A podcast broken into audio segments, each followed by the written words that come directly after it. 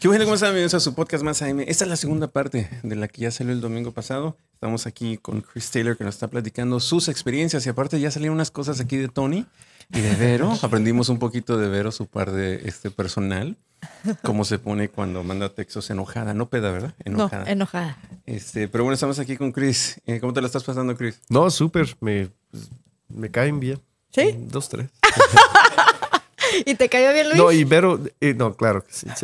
No, pero Vero no ocupa alcohol para mandar textos en gachos. Es que luego clarifica porque haces fuertes declaraciones al aire y luego tenemos que andar clarificando. A ver, Vero, eh, ¿eres muy enojona? Mm. Sí. No, mira, me debes de preguntar me han, visto, me han visto ustedes aquí en el podcast. O sea, puedo estar muy tranquila. El último podcast, como lo pasamos muy, muy a menos y todo. Pero si, si voy a debatir un punto, sí voy a sacar, sacar la parte pasional. Mira, Ver, Vero no es un enojona, em, y eso ya fuera de broma, o sea, em, es súper ride or die, ¿cómo se llama? O sea, se queda contigo en las buenas y las malas, o sea... Em, soy muy leal, soy muy leal. Sí, claro. Cuando me empezaste a caer bien, ya te dije, ya. Claro. Ya la tienes ganada. Pero es súper terca. O sea, cuando me empezaste a caer bien, o sea, no te caí bien desde el principio. No, desde el oh principio no, pero ya. No, pero pasar el nivel de tercura de Vero está. está bien cabrón, Me tardó seis años. Salud. Mira, les digo una cosa, no lo intenten. Van a perder. ¿Para qué? ¿Para qué intentar algo que, que no, verdad? O sea. Saludcita saludcita por ahí. Pero bueno, vamos aquí con nuestra tercera, nuestra tercera parte del podcast. Algo antes de que estábamos en la segunda parte y luego ya Luis nos dijo que era tiempo de, break, es qué consejos son buenos para darle a un amigo que, que quizá ya tiene un problema, que presenta un problema, y qué consejos no dar. ¿Qué consejos están de más? ¿Y qué cosa está bien? ¿O no dar consejos? ¿O qué? Cuando tienes a alguien muy cercano que quieres mucho que está viviendo esta parte. ¿Qué hace uno? Bueno, eh, una pregunta.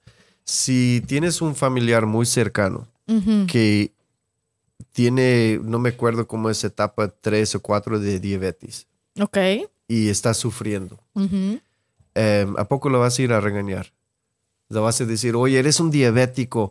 ¿Cómo se te, o sea, mira, no, ya ni puedes trabajar, ya ni sirves de nada yo, ¿para qué estoy contigo? O sea, es una persona enferma que ocupa amor, ocupa que alguien, compasión, paciencia, porque mi actitud cuando estaba en esos momentos, o sea, yo utilicé la verdad el alcohol bastante para... Em, yo sufrí mucho emocionalmente después del divorcio. Yo usaba el alcohol para no pasar ese dolor.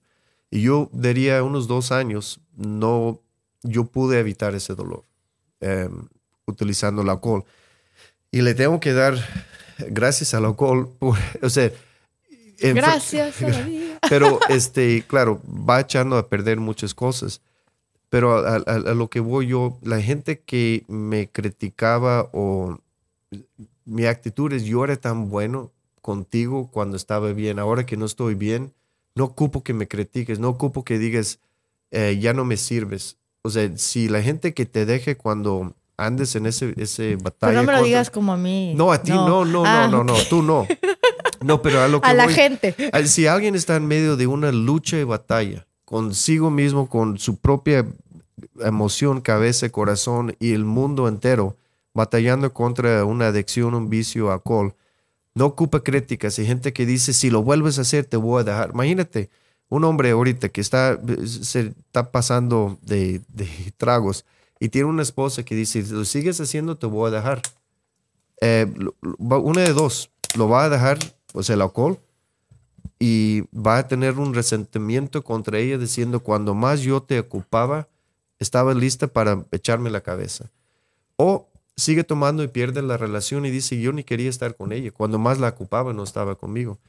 Porque no, eh, pensamos que el alcoholismo o es ser dependiente o adicto al alcohol es una decisión. Nadie, nadie toma la decisión y yo quiero entregar mi vida al alcohol. Nadie decide eso. Están luchando por su vida. Y la gente que está cerca no debe de decir eres alcohólico, no debe de decir si, o sea, amenazas. Debe de nada más estar con ellos paciente y con amor y, y saber en el momento que o si nunca cambian, Eso de intervenciones o rehab o todas esas cosas, ¿qué piensas tú de eso? Claro que cada quien es diferente, ¿no? Estamos hablando del approach tuyo. Lo que pasa es que, la- el propósito de la intervención, el propósito es hacer que alguien reconozca que tiene un problema porque se están mintiendo ellos mismos. ¿Qué es lo que van a hacer? Van a pensar que esos son mis enemigos, o sea, la familia, los papás, o sea, porque ellos no ocupen que alguien les diga lo que ya saben adentro, o sea, no, no necesitan eso. Lo que necesitan es sentir más amor, sentir más, más apoyo. Te juro, que, que, o sea, si alguien te está amenazando, tú, o sea, amenazando, pero si no haces eso, te voy a chingar de esa forma. O a- del contrario, alguien te dice, sabes que yo estoy contigo, no importa lo que hagas, yo- porque te amo y te quiero, estoy contigo. Vas a cambiar por el amor. Vas a decir, sabes que cada vez que tomo siento que le, le, em, ¿cómo se llama? I'm letting them down. O sea, le estoy este, ¿Decepcionando? Decepcionando. Y, y cómo me quiere y está ahí. Y sabes que mis hijas fueron lo que... ha- Había unas veces que yo sabía, me pasé de, de tragos frente de mis hijas. Y nunca me dejaron. O sea, nunca dijeron, papá, si no dejes de, de tomar, no te vamos a... vis-". Nunca fue una amenaza. Entonces yo, eh, dentro de mí, eh, al final dije, si yo tomo frente de ellos o me ven borracho, eh, les estoy decepcionando. O sea, van a pensar que no las quiero. Si me hubieran amenazado, como hacen algunos, y dicen, papá, ya ni te voy a ver. ¿Cuántos papás aquí, digo, en el mundo nunca ven a sus hijos por enojados en contra de sus No, propios y hay, un- hijos? hay unas historias, bueno, no sé, eso es algo muy personal también de nuestras hijas, pero bueno, ya la voy a decir, ¿no? Pero lo que tú dijiste, una vez te iban a visitar, ¿verdad? Los fines de semana, y estaban todos muy emocionados, tú también. Ay, van a venir y ellas muy emocionadas. Pero en eso yo creo que te pasaste copas y te quedaste dormido. Y no les No, mira. contestaste el teléfono y el concierge yo no, me las acuerdo- dejó no, ir. acuerdo y bien. las niñas nunca dejaron de ir. O sea, nunca fueron, ya no vamos a ver, mi papá nos dejó plantas, porque para ellas irse hasta Buckhead, o sea, e- es un... Yo me sigo quedando chiquitas. dormido. eh, ese eh, yo creo que tal vez fue alcohol en este momento, pero igual eh, ahorita casi me quedo dormido. Este, pero claro, o sea, es eso. O ese sea, esas niñas, la verdad, siempre estuvieron... Mira, ¿por qué? ¿por qué? Porque me quieren incondicionalmente. Si alguien te quiere y te pone condiciones, si no haces eso, el otro te quiere condicionalmente. Eso no es una persona donde puedes...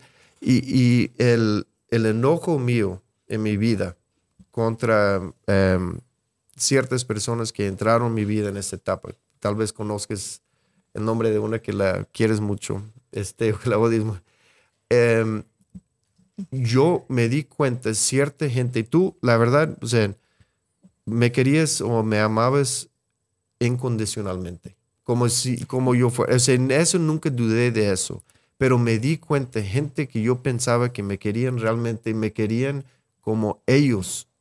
a su manera condicionada. La idea, la idea de, de- del que no eras. Solamente Claro. te querían por lo, por, lo, por lo que le convenía a esas personas, pero no por lo que no les, no les convenía. Lo- claro, entonces, de- o sea, Pero ojo, aquí vamos a hablar de algo. Vamos a hablar de algo, porque a lo mejor hay unas mujeres que están escuchando esto y dicen, entonces tengo que amarlo incondicionalmente, tengo que soportar, a lo mejor tú porque nunca fuiste un borracho violento ni nada, pero hay gente que le toca soportar eh, ciertas actitudes. Bueno, a mi mamá, te- me- si me permites, Sí, ahí voy a meter sí, un tema. sí, Mira, sí, mi, mi mamá, mi mamá, mi mamá, ¿sabes qué? Me dice, es que yo ya no tolero a tu padrastro porque todas las noches se pone borracho. Y yo le pregunto a mi mamá, ¿y tú qué haces al respecto? No, yo lo dejo que se ponga borracho y ahí. No, mamá, entiende cuál es el, cuál es el motivo, cuál es el, pro- el, pro- el proceso que está pasando internamente. ¿Por qué se está poniendo borracho? Porque y él- yo le hablo con él y me dice, es que yo llego a la casa y tu mamá ni siquiera me hace de cenar. Mm. Y eso yo digo, oh, ok, entonces tienes razón. Tu mamá tienes que poner atención al. al- no, Atenderlo es, un poco. es muy fácil criticar, como dice Chris, es muy fácil criticar, pero nadie sabe.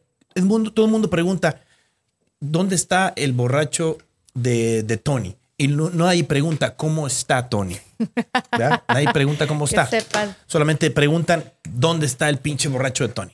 Y lo que creo que el punto que dice Chris es importante, ¿no? Si tenemos una persona que está pasando por un proceso de alcoholismo o de cualquier adicción o de, o de también de algún, de algún eh, sentimiento de, de, de ansiedad, hay que, hay que centrarnos en el problema y cómo ayudarlo, no cómo atacarlo. Porque eso es lo más fácil, atacar a una persona alcohólica. Claro. Mira, ve, ve una persona Pero- alcohólica porque y también quiero tener Bueno, yo cuidado estoy hablando que desde las mujeres. Tengo otro, otro punto de vista. de- Ok. Desde Na- esa nada más perspectiva. iba, Otros datos. iba a aclarar Otros datos. Tengo otros datos Na- por ahí. Nada más iba a aclarar una cosa, o sea, cuando hablo de, de abuso de alcohol en mi propia vida, ta- hay niveles, o sea, Hay nive- hay niveles, tampoco... Bueno, no, tú abusabas mucho, pero no te ponías violento. O sea, no, no, no, No, y- perjudicabas claro. a las personas, te perjudicabas a ti mismo, Claro, o sea, mayormente. Claro, y entonces hay niveles, o sea, obviamente si estás con alguien que te llegue y te pega, no estoy diciendo aguántalo. Y dale o amor sea, incondicional. No, y debe de tener mucho cuidado, o sea, eh, una persona que vive en tu casa, pon- ponle tu esposo, o sea, vamos a hablar de situaciones más tradicionales. sí. el esposo ya no trabaja y tú trabajas para pagarle, o sea, puedes ponerle condiciones, es decir, sabes que te amo, te quiero, lo que sea, pero llegues borracho a la casa y empieces a, a hacer cosas de frente a Tu los desmadrito hijos. aquí. Claro, no es permitido, pero te amo y te quiero. A lo que voy, yo sé, eh, cada situación sea diferente, pero que lo vean como enfermedad y pregúntate, ¿tú crees que esta persona no esté sufriendo, que está haciendo o es, es Que tomes en cuenta el sufrimiento que seguramente debe tener la persona. Mira, y, y te voy a decirlo, de- te lo voy a decir de esa forma. Tanto dolor sufre esa persona que está dispuesta de perder lo más precioso en esta vida, que es su propia vida, que quiere decir que a lo mejor pasó una vida escondiendo el dolor, donde ya llegó al punto de donde no lo puede vale. esconder. Y típicamente... porque eso es una autodestrucción, ¿no? Claro, claro. Ese o sea, es un comportamiento de autodestrucción. Claro, y típicamente lo vas a encontrar a- eh, en personas en esa situación donde han hecho todo lo posible eh, dentro de lo que su capacidad de esconder algo, un dolor, una emoción, un sufrimiento. Y En este caso era esconder que tú te sentías abnormal claro, o sea, por tu, por tu mira, diagnóstico. yo- yo pensé que era normal despertarte cada día desde los 12 años con una bola de, de dolor adentro de la panza, literalmente, físicamente. Esa es la ansiedad, ¿no? Que se siente Claro. un hueco en el estómago. Y te pueden decir, pero ¿por qué? ¿De, de qué tienes ansiedad? ¿No te acuerdas? Yo me despertaba a las seis y media, siete en la luna de miel de la mañana. ¿Por qué me despertaba? Una vez eh, me desperté yo a las 7 de la mañana y no estaba. Y yo, ay, cabrón, pues, ¿dónde está? ya se como fugó, tres días ya se cruzada. fugó, ya no, ya no aguantó. Tres Y días. está, no sé, me fui aquí, me fui allá, tomé video de no sé qué, tomé. Y yo, ¿qué? Son las 7 de la mañana. Claro. Porque faltó una diagnosis. O sea, yo pensé, eso es normal o no, no sé. O sea, nunca llegué a la conclusión. ¿Por qué diario tengo un- una ansiedad? Termina explicando el, el doctor después de 47 años de mi Te vida. pegabas en la cabeza con el techo. ¡Pum! Claro, te levantabas o sea, así.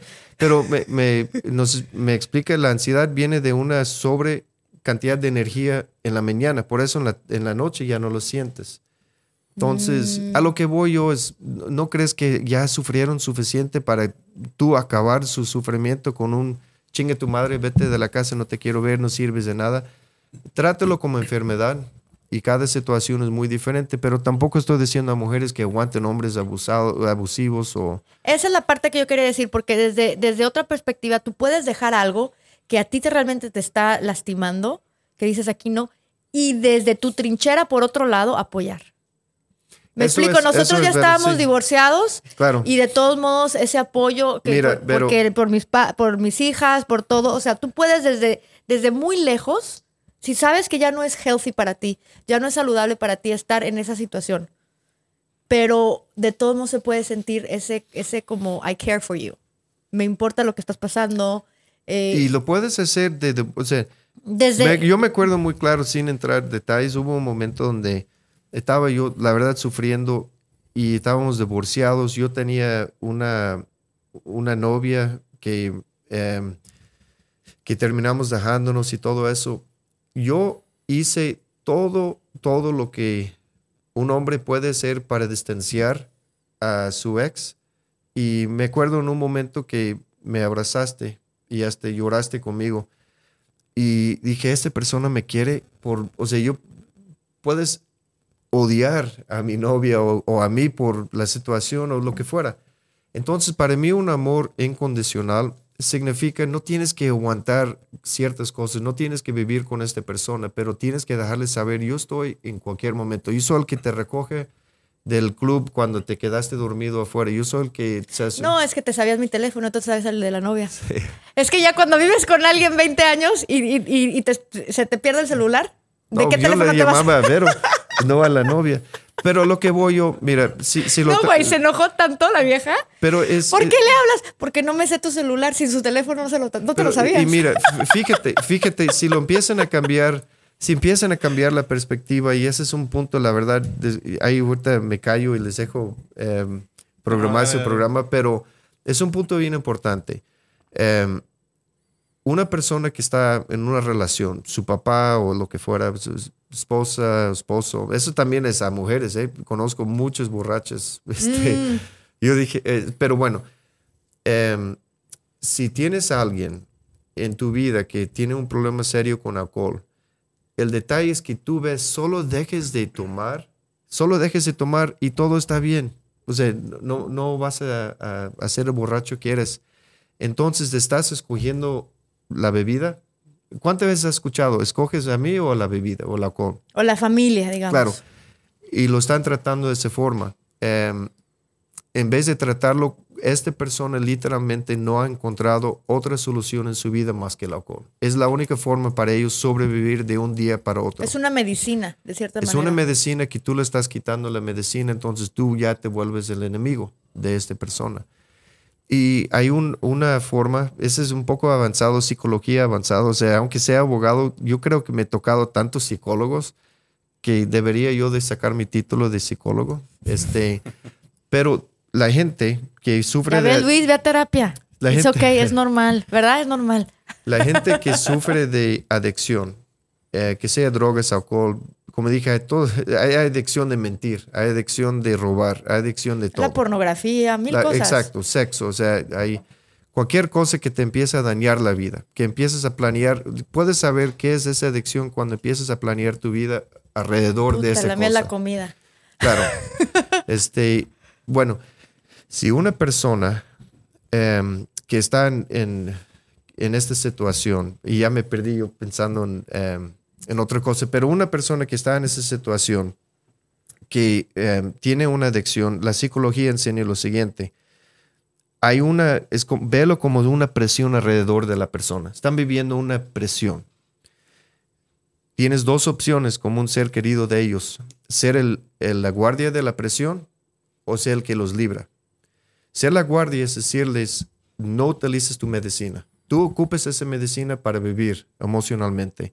Y yo te la estoy quitando. Ya eres un prisionero. O, de- o eres guardia de la presión de esa persona.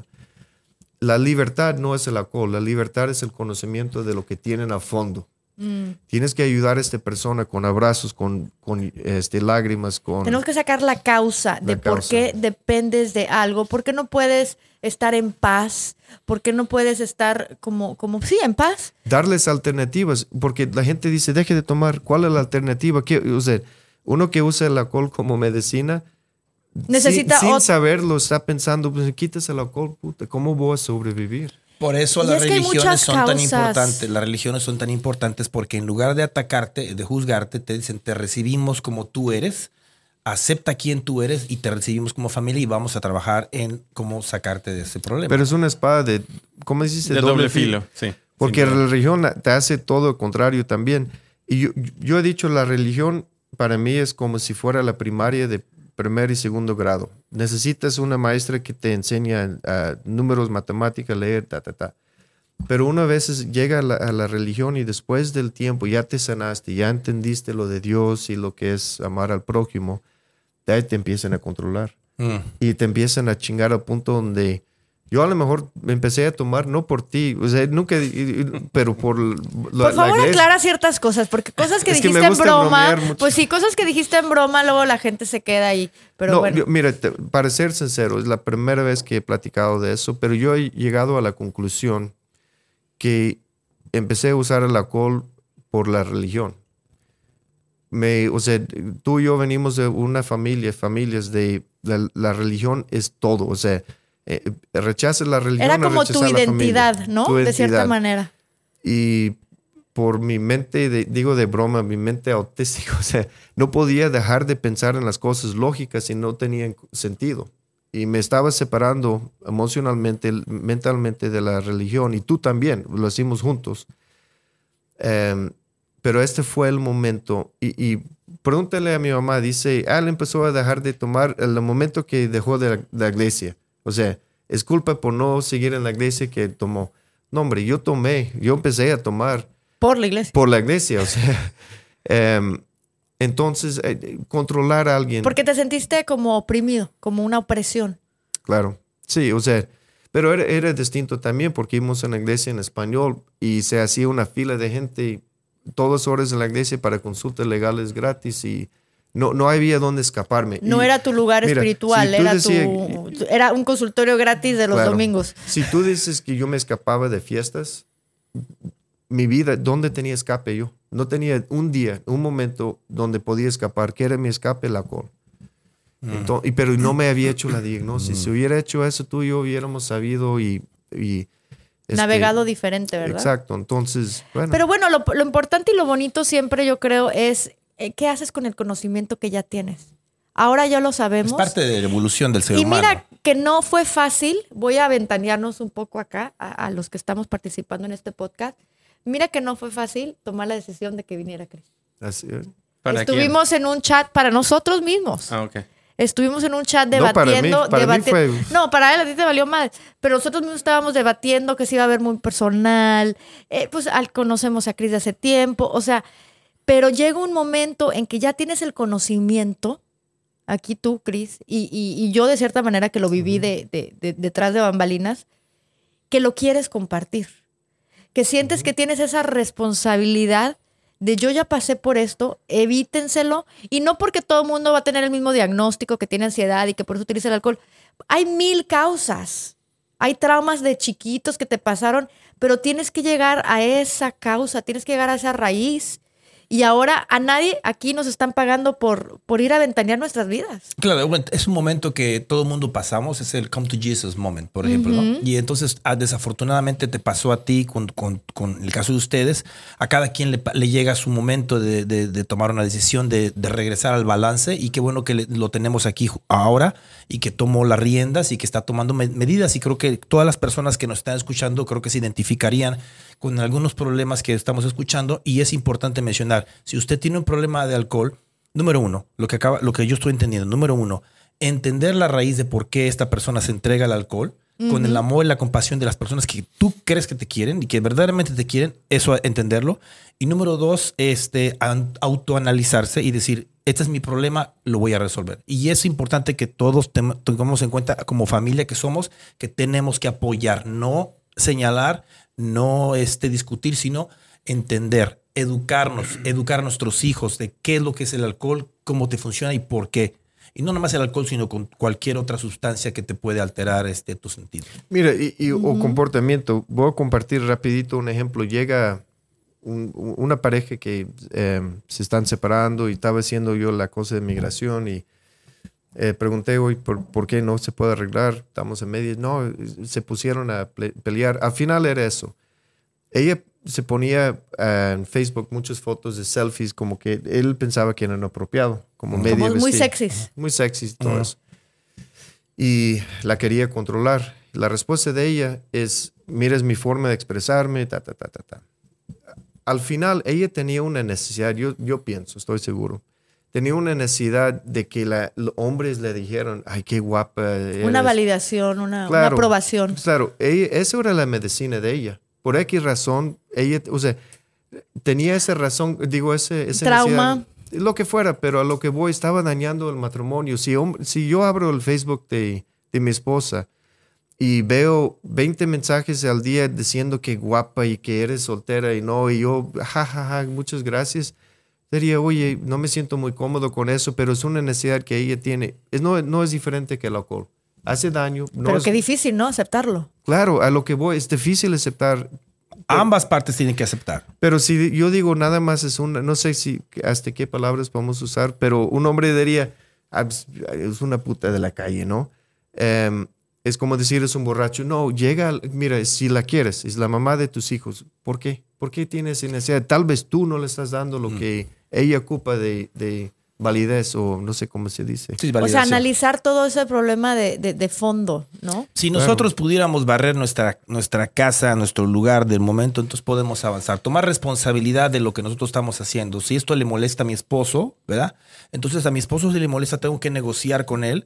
Este, cuál es el sentimiento que él tiene. Si él siente que yo estoy eh, exagerando mi- mis selfies, por ejemplo, tengo que entender, tengo que bajarle un poquito. Es una, es una negociación en esta Pero vida ¿cuán- para. ¿cuántas para parejas no han dicho, mira, este, no, de- no toma diario, te dejo tomar viernes y sábado? O sea, Claro, hay negocia- negociaciones. negociación. Entonces él pienso que me puedo aguantar tres, cuatro días a la semana si mi medicina me la dan a fin de semana. No digo que es una solución. Tal vez sea Una negociación. una negociación, pero si no va, a- va a regresar típicamente al alcohólico, va a regresar a hábitos em, de- del pasado. Y también saber tú como persona qué estás dispuesto, qué, qué puedes tolerar y qué no puedes tolerar. Ese y ser muy sincero. Que- ser muy yo- sincero eh, eh, eh, con tu pareja. ¿Sabes qué? No puedo tolerar esto. O sea, yo también tengo mis traumas. Yo también traigo mis issues arrastrando. Que esta cosa no la puedo tolerar, por ejemplo, la de Facebook o el alcoholismo. Pero para qué Pero de todos modos te quiero. O sea, de todos modos, pues de. ¿Cómo que para qué llegas a ese punto? No, ¿cómo- ¿para qué llegar hasta ese punto? Sigamos, yo conozco y he estado con chicas que les encanta la atención, que se puso de moda ser Instagram model en su casa, algo. Pero si, si me hubieran dicho un principio, ¿sabes qué? Yo quiero hacer esto Y voy a hacerlo y me vale madre si te gusta o no, porque mejor no llegamos desde un principio a decir eso. ¿Sabes qué? A mí me gusta tomar. Trabajarlo juntos. Pues la honestidad, pues la sí, honestidad. la honestidad, y no llegar hasta ese punto de que, ok, nada más puedes hacerlo. este- ¿Sí me entiendes? Sí, no, pero es que, Ah. pero es que es muy fácil decirlo, pero no, no todo No, el y, y mundo- tienes que ¿Crees? llegar a eso A ver, con la ¿crees- cre- experiencia. crees que con es- la experiencia. ¿Crees que no es fácil decirlo? No, para mucha gente no es. Pa- Para, ti posiblemente sí, pero para mucha gente no. ¿Qué es lo que está hablando Chris? O sea, yo, yo, yo no, no me, me puedo expresar, entonces me refugio en esto. Ella no puede expresar el trauma que tiene de la necesidad, No. se refugia en el Instagram para que le den los likes. No, Cada no quien busca su refugio. No, me refiero, si tú, tienes, si tú sabes que es una necesidad tuya tener la atención, Ajá. ¿por qué no comunicarlo a tu pareja desde un principio? Claro. Eh, Eso Oye, en un no, escenario y me ideal. imagino, me imagino que algunos hombres a lo mejor hasta ese negocio de eso, control, eh, oye, yo te ayudo, te pongo ¿Sabes tu qué? website y No. todo, y controlan los Sí. comentarios, se dan cuenta que ya no se está abierto. yendo a la, a la calle con ninguno, Mira. pero, pero ya es parte de, de- de- de- del negocio, el marido, ya es una cosa que hacen juntos, quizá. Aquí estuvo un chico que es fotógrafo y le empezó, le abrió ellos mismos, su, su- él hizo su OnlyFans a ella.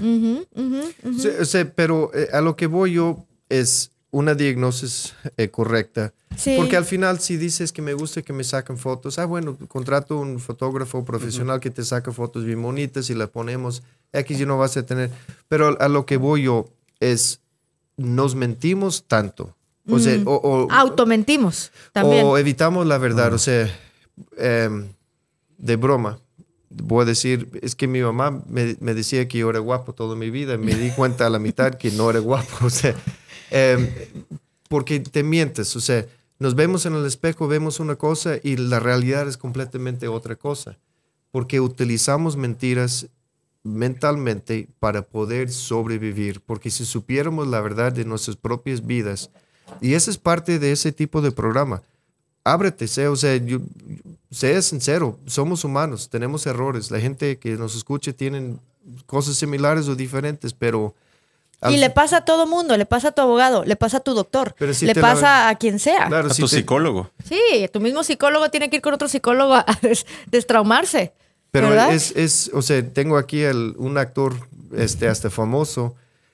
Ese, pero si una cosa es actuar, eso significa en tu trabajo actúes, pero si actuamos en la vida pintándonos como una persona que realmente no somos para complacer a la sociedad, empezamos a acostumbrarnos a mentir a nosotros mismos. Y la, han hecho un estudio, la gente más mentirosa, ellos no creen que son mentirosos, porque antes de decirte la mentira ya se lo dijeron a ellos mismos. Ellos creen su propia Sí. mentira. Entonces, eh, eh, si tienes que romper ese, esa, no sé, esa mentira, Ese espejismo que queremos, eh, donde todo está muy bien. No, o sea, el, el ser imperfecto está muy bien. El Claro. tener problemas está muy bien. Lo, lo, lo abnormal y lo irreal sería que fuéramos perfectos. Ma- O sea, eso no sucede. Eso no- Voy a eh, pintar algo feito, pero ahorita en México hay una casa en algún pueblo donde a una señora que se la pasa comiendo chetos con Valentina y rico. todo el día Taquis. dándole eh, basura a los, a los hijos, viendo telenovelas y chismeando.